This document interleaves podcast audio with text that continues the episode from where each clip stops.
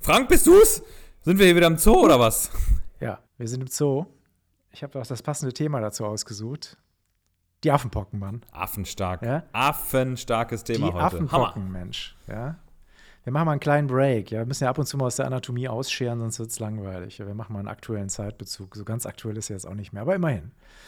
So, pass mal auf, Affenpocken. Ähm, äh, Affenpocken, Affen, okay, aber die Pocken, ne, das ist ja schon eine Sache, die ist schon ein bisschen älter. Ne? Die Affenpocken sind jetzt neu hinzugekommen, aber Pocken ist ja eine Infektionskrankheit. Boah, das reicht ja schon. Also, ich habe da mal äh, irgendwie so ein bisschen nachgelesen. Das reicht ja schon Jahrhunderte, wenn nicht gerade Jahrtausende zurück, oder?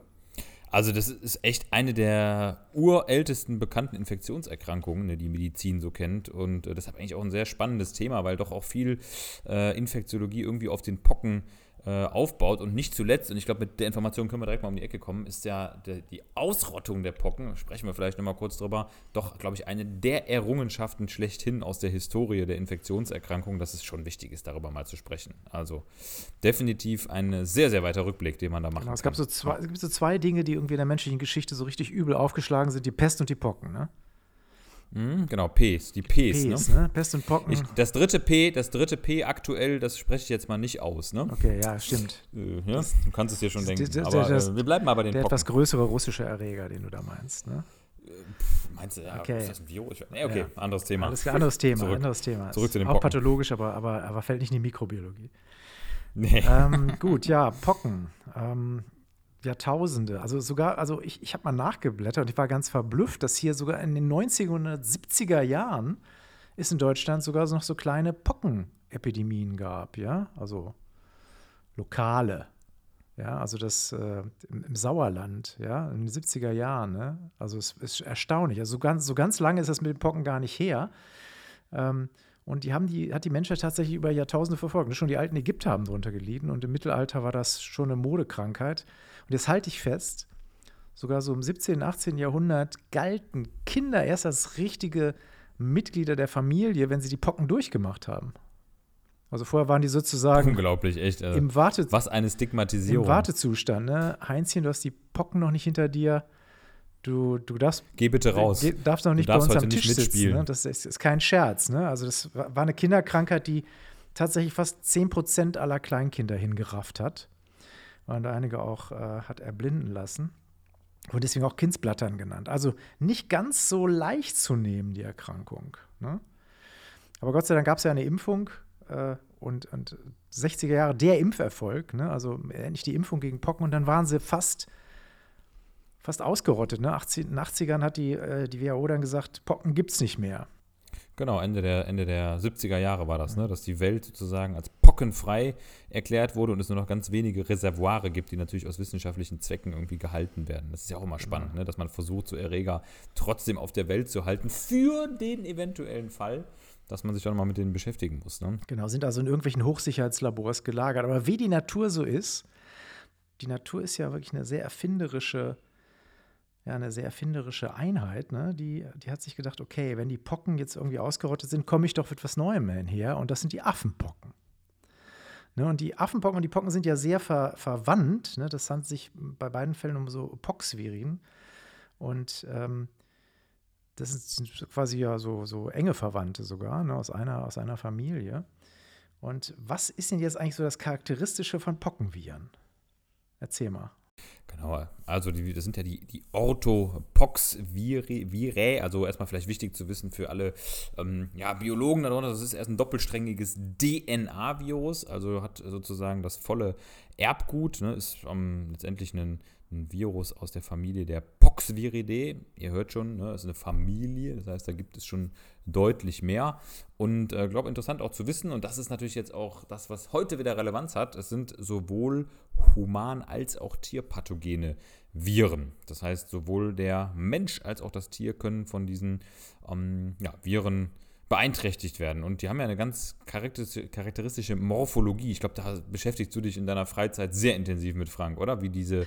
Ich klebe ja. in meinem Augen immer am Rasterelektronenmikroskop, ja, und, und vers ah. versuche, es versuche Viren zu entdecken. Ne?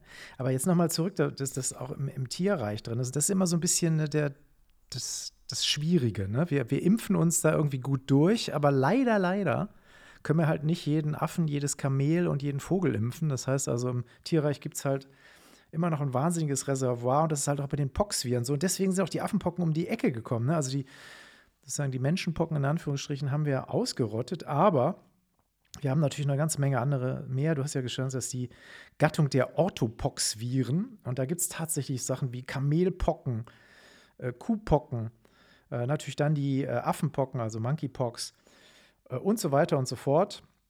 Auch bei anderen Gattungen, sodass also da kein sozusagen Mangel an Nachschub ist.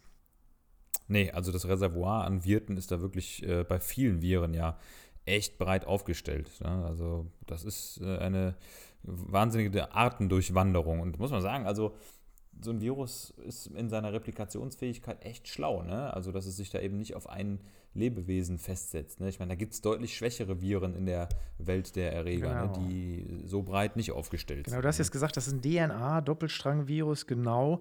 Wir haben ja in der, in der, in der Virenwelt, für die, die, die das noch nicht so intensiv verfolgt haben, RNA-Viren, DNA-Viren. Das heißt also, die, die Art und Weise, in der die ihre Erbmasse im Prinzip einschleusen, die menschliche Zelle, ist halt unterschiedlich. Ne? Entweder gehen sie mit einem RNA-Strang daher, oder mit einem Doppelstrang DNA oder auch mit einer Einfachstrang DNA. Also die haben alle möglichen Varianten, um diese Erbinformationen in verschiedenen Formen quasi in die Zelle zu schmuggeln, haben sich da also nicht nur auf eine Technik ähm, spezialisiert. So, jetzt haben wir ja die, diese Affenpockenviren und diese Viren sind verdammt groß. Ne? Das, sind ja, das sind ja richtige Oschis unter den Viren. Ja, also Normalerweise sind die irgendwie nur so ein paar Nanometerchen, ne? also so kleine Viren, ja, so 60, groß. 70 Nanometer. Aber jetzt hier dieser, dieser Pockenvirus, ne? das ist ja ein richtiges, ein richtiger Kavenzmann. Ein richtiger Koloss. Also, ja. Wie groß ist denn der, sag mal?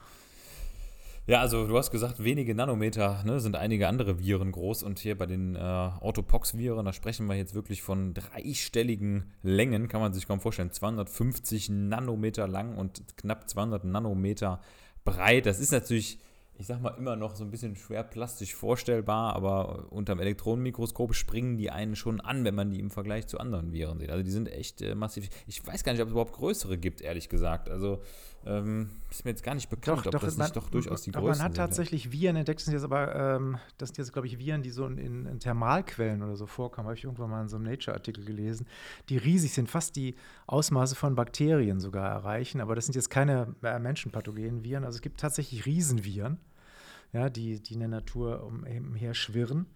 Äh, aber sag mal so, von den pathogenen Viren ist das Affenpockenvirus bzw. Die, die Pockenviren sind da ganz vorne. Also das sind auf jeden Fall die größten, die für uns ja. äh, riskant sind. Ist auch ganz gut so, denn ich hatte ja so keinen Bock, wenn ich abends nach Hause gehe, irgendwie so einem, was weiß ich, zwei Meter hohen Virus irgendwo an der nächsten Straßenecke zu begegnen. Der mir sagt, hey, darf ich dich infizieren, Mann? Ja, Wäre nicht so mein Ding. Ja. Jetzt lassen wir mal so ein bisschen in die Morphologie gehen. Also das heißt, den, den, das Affenpockenvirus mal so ein bisschen betrachten. Also wenn ich das jetzt unter einem Elektronenmikroskop äh, anschaue, also ein Lichtmikroskop, sehe ich es nicht. Also es gibt zwar irgendwie, äh, man sieht es im Internet mhm. so Quellen, die sagen, ja, mit größter Vergrößerung und Augenkniepsen oder so siehst es, aber das ist nicht der Königsweg, du siehst es nur unter dem Elektronenmikroskop richtig in seiner Form, was halt doch verdammt klein ist, trotz seiner genau. für Viren stattlichen Größe. Das Ganze sieht ja auch so ein bisschen aus wie so eine Box, ne? Oder so, so, so ein bisschen, äh, ja, äh, wie so ein Quader, ja, der ähm, so ein bisschen, ja, fast schon, fast schon wie so ein kleiner Schuhkarton aussieht, ne? Also es ist wirklich Wahnsinn, was da alles reingepackt ist. Ne? Ich glaube, man kann sagen, das ist echt ein, ein, Virus mit reichhaltigem Inhalt. Also da kennen wir, glaube ich, andere Spezies, die wirklich äh, uninteressanter aufgestellt sind. Das muss man schon klar sagen. Ne? Also das ist äh, so von der Morphologie ja, hat man da ja fast so ein ja, mehrschichtiges System mit äh, einzelnen Komponenten, die man erstmal auseinanderdröseln muss hier. Ne? Ja, bei, den, bei den Angaben zur Morphologie muss man auch immer so ein bisschen vorsichtig sein, weil die, die, die meisten Viren sind pleomorph. Ne, und pleomorph bedeutet dann, dass die durchaus unterschiedliches Erscheinungsbild haben können. Mhm. Also genauso wie, wie du und ich, äh, Moritz, ja, wenn wir morgens ausstehen, sind wir auch ziemlich, Andere Phänotypen, ziemlich, jeden Tag ziemlich pleomorph Phänotyp. aus, ja, mit verquollenen ja. Augen. äh, bei Viren ist es genauso. Ne? Also wir haben so eine Boxform oder so, manche sagen auch ovoide Virushülle. Ne? Und darin steckt jetzt so ein, unter der Virushülle so ein hantelförmiger Kern, in dem dann auch die DNA steckt.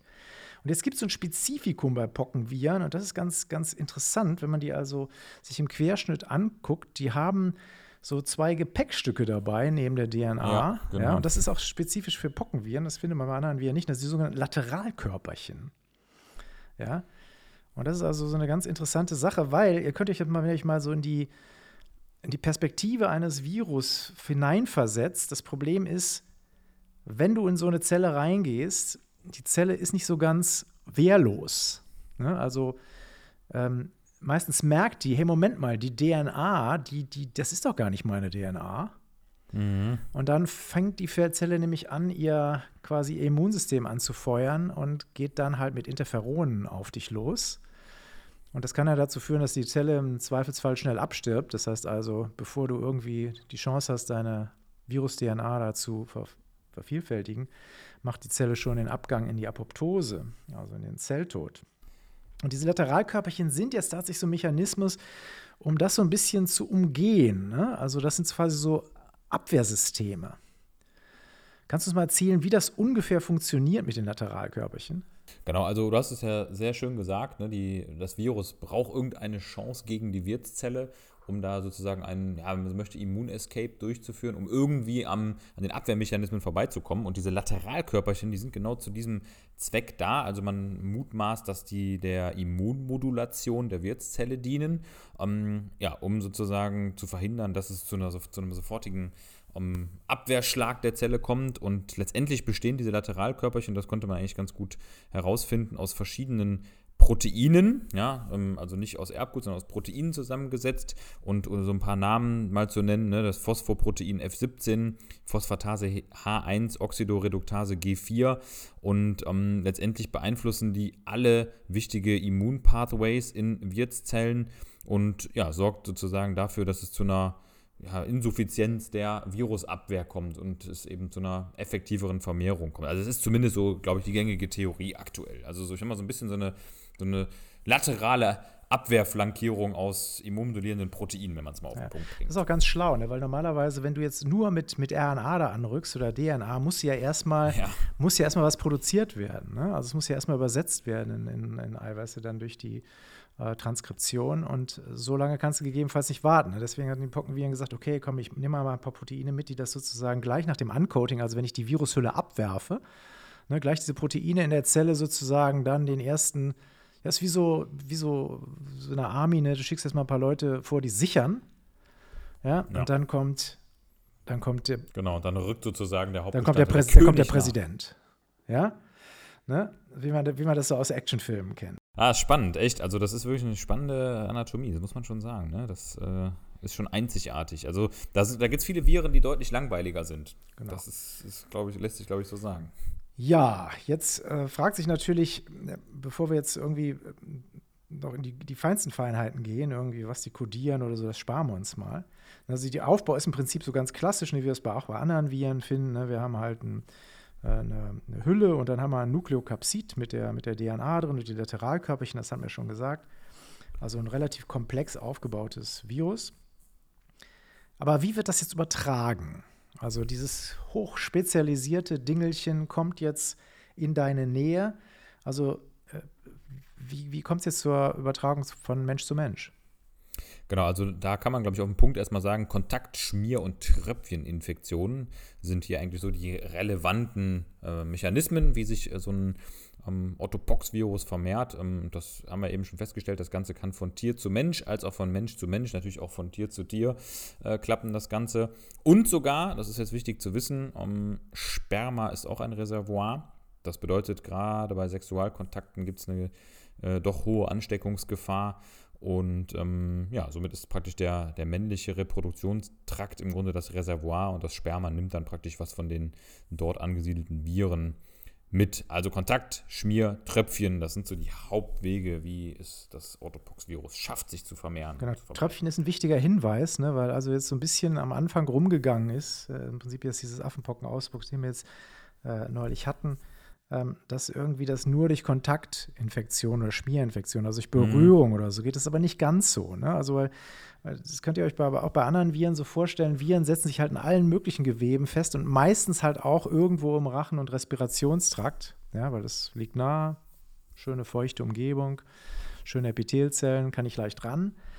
Und ähm, auch, der, auch die Pockenviren können durch Tröpfcheninfektionen übertragen werden. Die haben jetzt nicht so eine hohe Kontagiosität wie beispielsweise Coronaviren, klar, ne, die sich also auf aerogene Infektionen spezialisiert haben. Aber wenn ihr jetzt von einem Pockenkranken, der gerade irgendwie in seinem ersten Erkrankungsstadium ist, mal fett angehustet werdet, dann ist das, ja, dann das ist auch nicht, dann ist das auch nicht so ganz koscher. Also muss man auch da ach, darauf achten, dass es halt nicht nur eine reine Kontaktinfektion ist, also nicht nur anfassen oder äh, irgendwie äh, Berührung ist das, was dann die Infektion irgendwie überträgt. Mhm. Ja.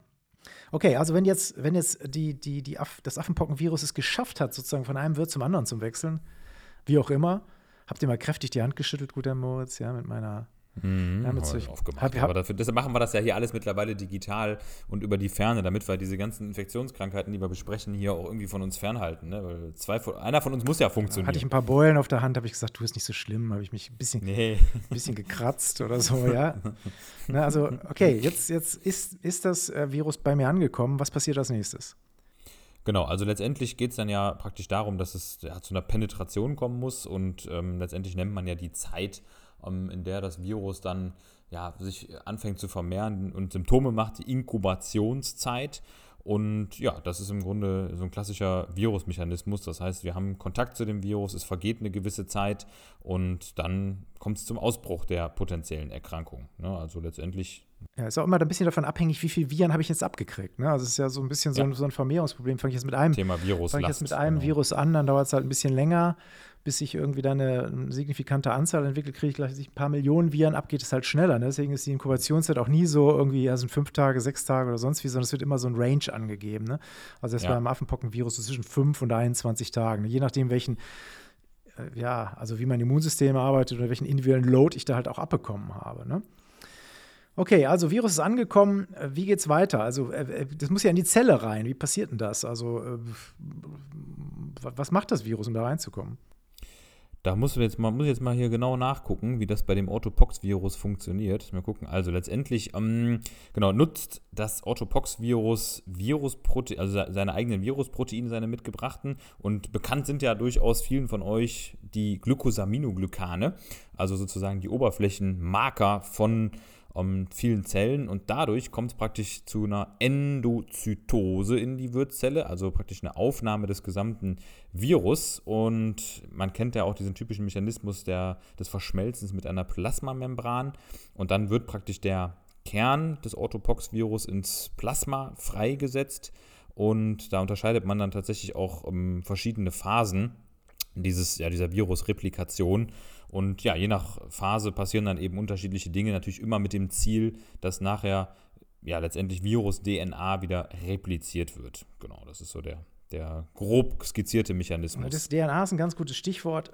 Wie bei anderen Viren, Affenpockenviren mutieren auch. Ne? Das ist also äh, so, so, so, eine chronische Viruseigenschaft, ne? nicht das zu bleiben, was es eigentlich ist. Wir hatten am Anfang hatten wir mal bei dem Affenpockenvirus zwei Kladen, ne? Klade 1, sogenannte zentralafrikanische Klade und Klade 2, westafrikanische Klade, die haben sich also in einigen DNA-Abschnitten halt unterschieden. Jetzt bei dem letzten Ausbruch, also jetzt dem 22er Ausbruch, ist das irgendwie die Klade 2, die da irgendwie äh, verantwortlich war, die westafrikanische Klade. Man geht natürlich mittlerweile hin und, und macht nicht mehr dieses, wo kommt denn das Ding her, weil das immer so ein bisschen wie so ein Country-Bashing mhm. klingt. Ne? Corona hat man auch mal am Anfang mal Wuhan-Virus genannt. Ne? Das hat den Leuten in Wuhan auch nicht so geschmeckt. Und natürlich auch, die Afrikaner sind nicht so begeistert davon, wenn man irgendwie ein Affenpockenvirus dann irgendwie nach einem westafrikanischen Land oder so benennt. Nee, das ist immer so auch so, so stigmatisierend. Genau, vor allem, weil ja solche Viren auch rubbel die Katz irgendwie mal global gehen. Ja? Also wir haben auch bei den Pockenviren so eine ganz nette äh, ja, Mutationsfreudigkeit. Ähm, also man sieht jetzt auch bei dem, bei dem Ausbruch, dass klar die, die, die Virus-DNA sich auch verändert. Also man hat ursprünglich mal geschätzt, dass, dass die Pockenviren relativ lahmarschig unterwegs sind. Also dass sie so ein bis zwei Genmutationen, also weißt du, ganz gemütlich, so, mhm. so ein bisschen so ein so ein Daddy-Virus, der sich ganz langsam bewegt. Ne? Aber das, da, da hat man sich, das, da, wie so oft bei solchen Annahmen, hat sich das auch als, als falsch herausgestellt. Und man hat jetzt so rausbekommen in dem, dem letzten Ausbruch, dass tatsächlich irgendwie so 50 SNPs, also Einzelnukleotid-Polymorphismen, Polymorphismen, was das ist, das klingt, klingt jetzt ein bisschen, klingt ein bisschen kompliziert. Also wenn an einer Stelle quasi eine einzelne äh, ein einzelnes Nukleotid in der DNA ausgetauscht wird, dann verändert sich dadurch natürlich auch das daraus synthetisierte Protein. Und ähm, das sind sogenannte SNPs oder Single Nucleotide Polymorphisms, also genau. wenn sich an einer Stelle was ändert. Und das ist beim Affenpockenvirus tatsächlich mehr als man dachte. Das sind tatsächlich 50, ja, die das ungefähr Wahnsinn, ne? pro Echt? Jahr ne, macht. Und das heißt also, es ist gar nicht so ein, so ein gemütlicher Typ, sondern der passt sich auch relativ schnell an seinen Wirt an. Und die meisten Mutationen betreffen dann natürlich das, für das, was das für das Virus am entscheidendsten ist, nämlich gerade die Oberflächenproteine, die dann halt mhm. auch andocken an die Zelle und vom Immunsystem auch erkannt werden können. Sodass das also ähm, schon nicht so eine ganz, auch genau wie bei Corona, man die Agilität der Viren meistens dramatisch unterschätzt.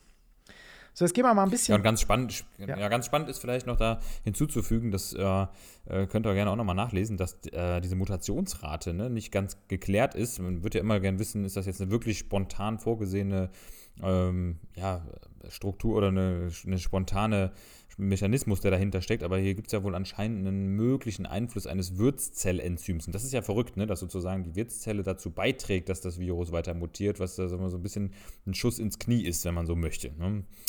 Also, dass dieses ähm, Wirtszellenzym ApoBec3 äh, so ein bisschen in der Postulation, ob es daran schuld sein könnte. Aber alles nur vage Theorie. Das ist Evolution, ne? die, die Viren rüsten ständig nach ja, und, und machen sich halt alle möglichen Nischen unseres Immunsystems und unseres Körpers zu, zunutze. Ähm, jetzt gehen wir mal ein bisschen so in die, in die Klinik. Übertragung haben wir durch, haben wir drüber geredet, ne? Eintrittsforten, ja, Schleimhäute meistens, wie so üblich möglicherweise auch der Respirationstrakt. Was passiert denn jetzt klinisch? Also jetzt sind die 5 bis 21 Tage vorbei. Was passiert denn jetzt mit mir? Werde ich sofort so ein pickliger Aussätziger oder, oder geht das irgendwie in, in Schritten vor sich? Ja, also wie, wie so oft, auch wenn das Ganze Pocken heißt und das sicherlich eine Beschreibung ist für das, was nachher mit der Haut passiert, so gibt es typischerweise wie bei ganz, ganz vielen Infektionserkrankungen ja ein Prodromalstadium. Das kennt man zum Beispiel auch von äh, HIV ja, oder von Epstein-Barr, wo es praktisch zu so Vorsymptomen kommt. Das sind oft so sehr unspezifische Allgemeinsymptome. Klassiker natürlich Fieber, Schüttelfrost, dann Kopfschmerzen, Gelenkschmerzen, Muskelschmerzen, äh, Husten. Also wirklich in der Anfangsphase, was die, die oft so drei bis vier Tage dauert, echt zu verwechseln mit einer banalen Atemwegsinfektion oder einer, einem banalen grippalen Infekt. Genau. Ja, das ist auch bei anderen Viruserkrankungen, wie zum Beispiel Hand, Mund, Fuß, ne? genau dasselbe. Äh, mhm. Ne? Also, dass du irgendwie am Anfang, äh, oder Hand, Fuß, Mund heißt es nicht Hand, Mund, Fuß. Ich, das manchmal ja, ne?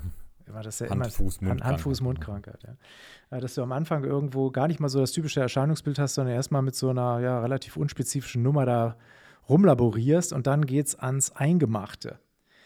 Ähm, so, das äh, Prodrom, Prodromalstadium ist jetzt vorbei, also ne, hat ein bisschen Kopfschmerzen, Gliederschmerzen, Muskelschmerzen, allen anderen Kram. Was passiert jetzt als nächstes? Also jetzt wird es ein bisschen typischer, ne? Ja, genau. Jetzt wird es wirklich pockig. Also äh, letztendlich geht es nach weiteren ein bis drei Tagen dann zum Auftreten des Exanthems über. Ne? Exanthem? Exanthem ja erstmal. Was ist ein Exanthem? Klingt ja erstmal genau. brutal. Also, genau, Exanthem, genau, ist ja erst, ist, klingt brutal, ist aber ja erstmal so eine ganz objektive dermatologische Beschreibung für einen Ausschlag, den man an verschiedenen Stellen des Körpers hat, der auch verschieden geartet sein kann. Also ne, egal, ob es jetzt gerötet ist, krustig, erhaben. Erstmal ist grundsätzlich ein Ausschlag, der neu ist, ein sogenanntes Exanthem.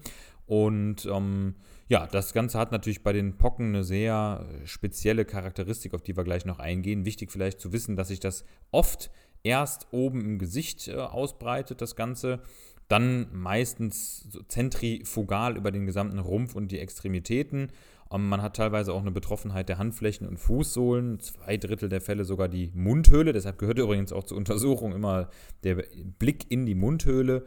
Und tatsächlich, und das ist brandgefährlich, die Augen. 20 Prozent sind die Augen befallen. Da gehen wir nochmal zurück. Ne? Eben hatten wir ja gehört bei der Geschichte bei Kindern oft Erblindung. Ne? Also sobald die Augen befallen sind, vor allem dann halt die, die Hornhaut betroffen sind, Konjunktiva betroffen sind, wird es halt gefährlich, weil dann leicht Probleme auftauchen. Also insofern auch keine Kavalierskrankheit, die man mal eben so wegnicken kann, sondern hat halt auch ihre nee. gefährlichen Seiten, also aufgepasst. Ja? Handflächen und Fußsohlen fand ich interessant, ne? weil das ja bei der, bei der äh, Hand-Fuß-Mundkrankheit genauso ist. Ne? Irgendwie mhm. scheinen diese Viren irgendwie haben die eine gerne irgendwie mal an die Fußsohlen und Handflächen zu gehen äh, und da ihre Exantheme zu setzen. So, jetzt sind da die, jetzt haben wir typische Primärfluoreszenzen, das sind so flache Makeln am Anfang. Makel ist ja nichts anderes als ein Fleck, ne? Äh, die sich dann zu Knoten und dann ja wie ja bei anderen Erkrankungen zu Vesickeln, also zu kleinen flüssigkeitsgefüllten Bläschen entwickeln. Und dann kommt es kommt es zu was, zu welchem, zu welcher fiesen Sekundäreffloreszenz?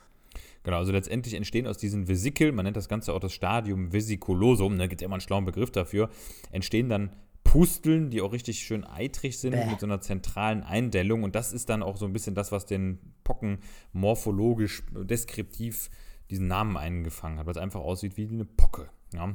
Also nicht die Pocke de, de, des Wohlstandsviszeralfettes, sondern wir sprechen hier wirklich von dieser eitrig fiesen Haut um, fluoreszent. Das Ganze kann dann eben konfluieren, also verschmelzen und das Ganze platzt auf und bildet dann praktisch Krusten. Ja, und Pusteln, Pusteln aufgepasst. Ne? Pusteln heißt immer eitrige Einschmelzung und eitrige Einschmelzung bedeutet auch Narben im Zweifelsfall.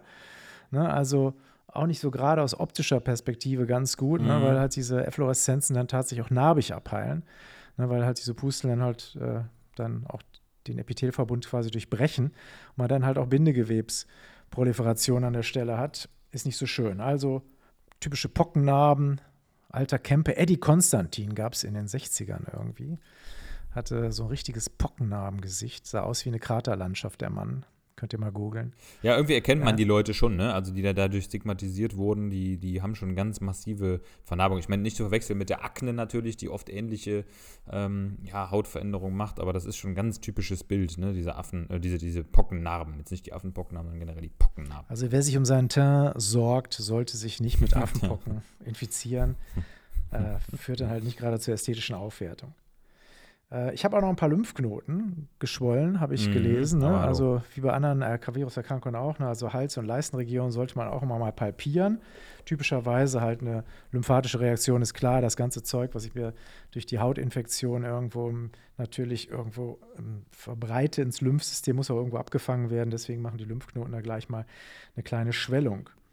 Ich habe auch noch Laryngitis, Tonsillitis, Konjunktivitis, also alles Mögliche, was jetzt irgendwie mit dem Immunsystem zusammenhängt, fängt auch an, sich zu entzünden. Und äh, ja, das kann eigentlich unkompliziert laufen. Also sprich, heilt dann ab. Ne? Pusten bilden Krusten, Krusten fallen ab, ein paar Narben bleiben und das war's dann. Es kann aber auch ein paar Komplikationen geben. Und jetzt sag mal, was sind die wichtigsten Komplikationen der Affenpocken?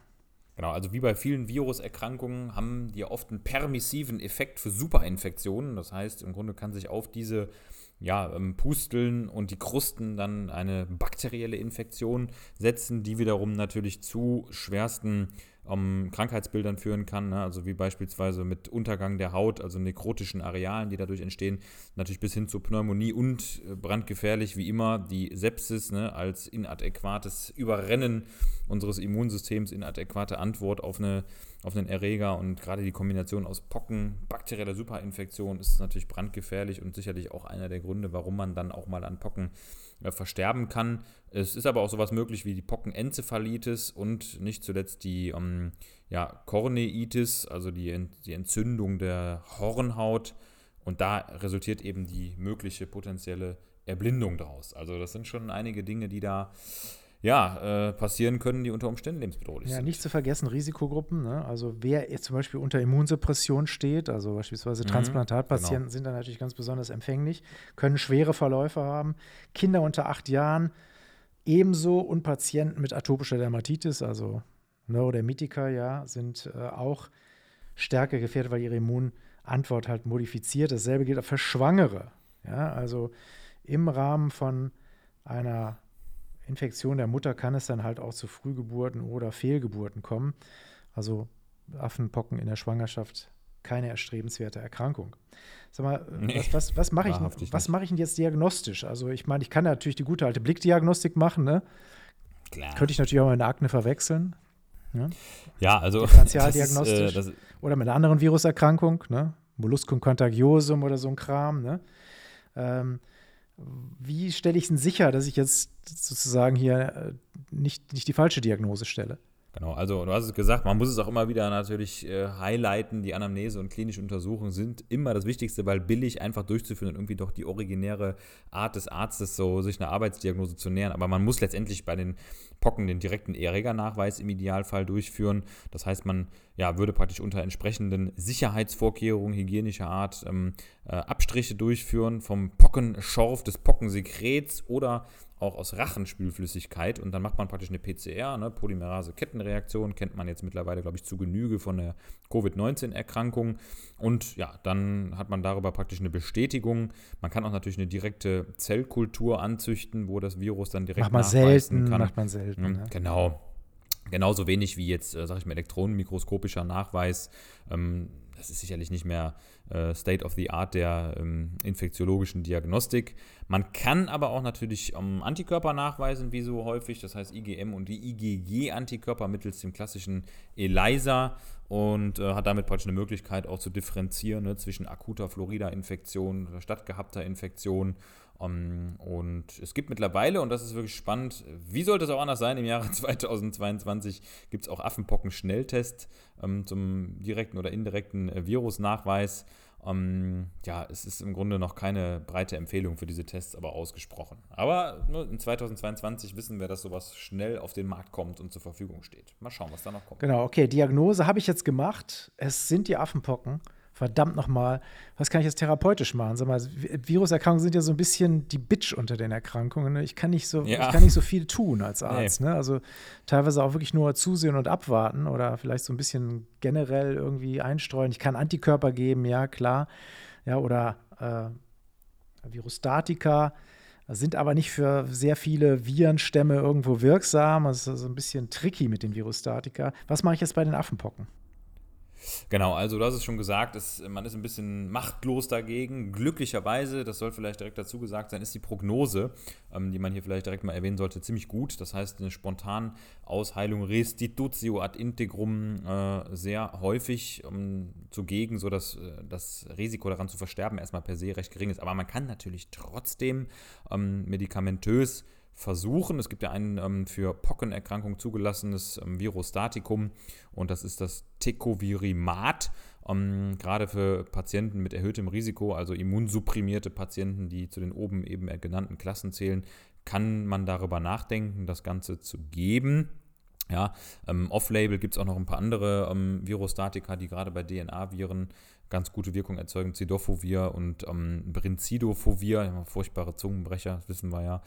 Ähm, ja da gibt es noch, noch Schlimmeres, da gibt es noch Schlimmeres. Es, es gibt, ja. du hast recht, gerade die ganzen Antikörper heutzutage, diese be ganzen Maps. Be be bewaffnete ja Antikörper, bewaffnete Antikörper ist das, ist das, ist das Heftigste, ja. Die mit den, mit den Doppelnamen, da, da wirst du an die Grenzen geführt des Aussprechbaren. Ja. Da wirst, das ist echt so. Also die armen Behandler und Patienten, die damit jeden Tag jonglieren müssen. Ne? Genau, du hast noch gesagt, ähm, es gibt tendenziell auch eine passive Immunisierung durch Gabe von neutralisierenden Antikörpern. Ne? Vaccina-Immunglobulin gibt es da.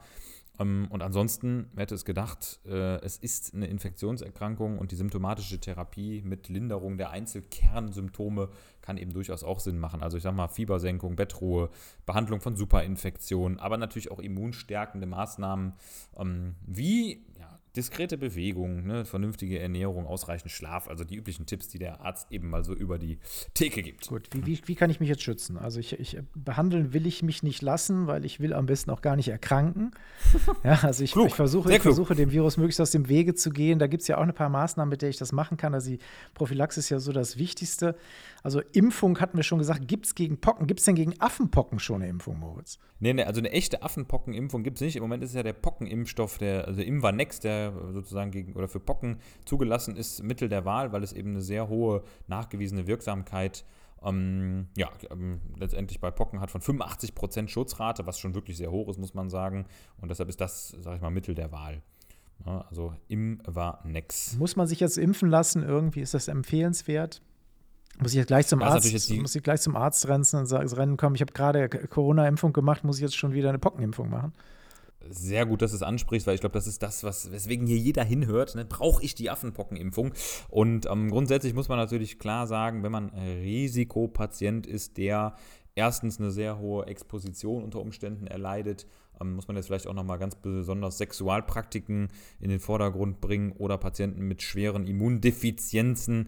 Ähm, da kann es durchaus Sinn machen, eben so eine recht gut verträgliche Impfung durchzuführen, weil der Schutz im Verhältnis zu den Risiken doch relativ gut ist, ähm, aber eine mal, breite Impfempfehlung für alle mit Eröffnung von Affenpocken-Impfzentren äh, wird es wohl nicht geben. Also da sind die Empfehlungen doch sehr eingeschränkt und ähm, deshalb nur für spezielle Risikogruppen sinnvoll Und das ist- auch in Ordnung. Genau, zum Zeitpunkt, wo wir jetzt diesen Podcast machen, sind die Affenpocken auch schon so ein bisschen, die haben schon so ein bisschen, geht die in die Luft aus, ja, so, so, Glanz verloren. ne, so Glanz epidemiologisch. Ne, wir haben es trotzdem mal hinterhergeschoben, ähm, weil die, die äh, sagen wir, Neuinfektionen pro Woche eigentlich schon überschaubar sind. Also momentan kann man da wirklich so ein Absolut. bisschen die, die Alarmglocken irgendwie äh, im Keller Ja. lassen.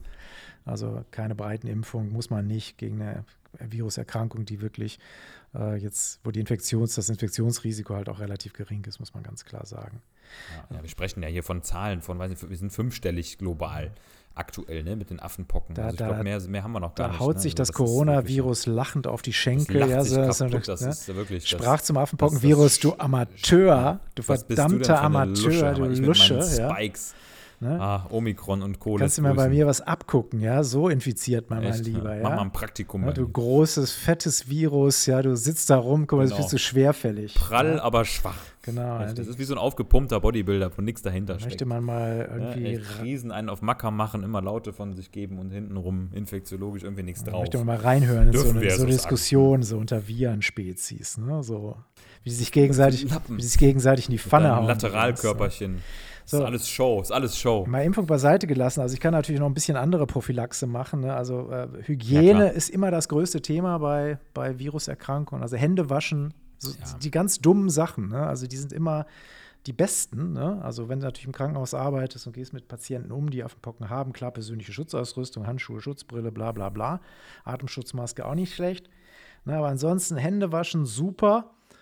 Ja, und äh, möglichst auch äh, den, den engen Umgang mit Infizierten halt auch meiden. Ähm, weil in der, gerade in der Flu also fluoriden Phase, wo die Leute halt ein Exanthem haben, dann die Ansteckungswahrscheinlichkeit schon relativ hoch ist, also gerade im häuslichen Umfeld ist das dann schwer, ähm, davon Abstand zu nehmen. Deswegen wird auch eine relativ lange Isolation empfohlen. Also 21 Tage Quarantäne. Das ist schon lange. Da sind wir irgendwie weit weg von Corona. Ne? ja, Da das boah, das ist ja, das ist ja schon, äh, schon fast ein da würde unser ganzes Gesundheitssystem zusammenbrechen, wenn jetzt alle wegen Affenpocken in Quarantäne gehen. würden. Zwangsurlaub, ja. Also will man nicht unbedingt haben, 21 Tage ist schon fast ein ganzer Monat. Ja, da bist du ja schon, da bist ja schon Ja. fertig mit den Nerven. Das ist Das ist Isolationsfolter, könnte man auch sagen, ja. da futterst du dir wahrscheinlich in der Zeit echt auch eine ordentliche Pocke an. Leider. Also ich glaube, wir haben so die wichtigsten Sachen zu dieser, zu dieser Zoonose gesagt, ja. Und äh, ja, ne, wir wünschen euch draußen. Spannend. Ne, geht nicht, geht im, im Zoo nicht zu nah an das Affengehege, Leute, ja. Mhm. Ja, reizt, reizt den Orang-Utang nicht, ja. Ihr wisst nicht, was der an Bord hat. Äh, Wobei ich ja glaube, dass die Affen im Zoo uns äh, auslachen für unseren äh, hin und wieder doch äh, recht schmunzelhaften Umgang mit der Covid-19-Pandemie und die sitzen da wahrscheinlich und denken sich, ja, wir haben diese Affenpocken und die tun uns schon nichts und die da, Homo sapiens, die haben ganz andere wahrscheinlich sollte auch eher andersrum, Von wir daher. infizieren die Affen mit Affenpocken als, als die Affen uns. Genau, ja, ja verrückt. Ja, dann äh, würde ich mal einfach sagen, machen wir mal Schluss, ne? In diesem Ja, Sinne. war super, Hammer. Ist Also spannend, nochmal das Thema aufgearbeitet zu haben. Also, ihr habt wieder was gelernt, mal ein ganz anderes Off-Topic-Thema und nächstes Mal sind wir bestimmt wieder zurück mit irgendwas Anatomischen. Ne? Genau, mit dem freundlichen Cheetah-Gruß. Ciao.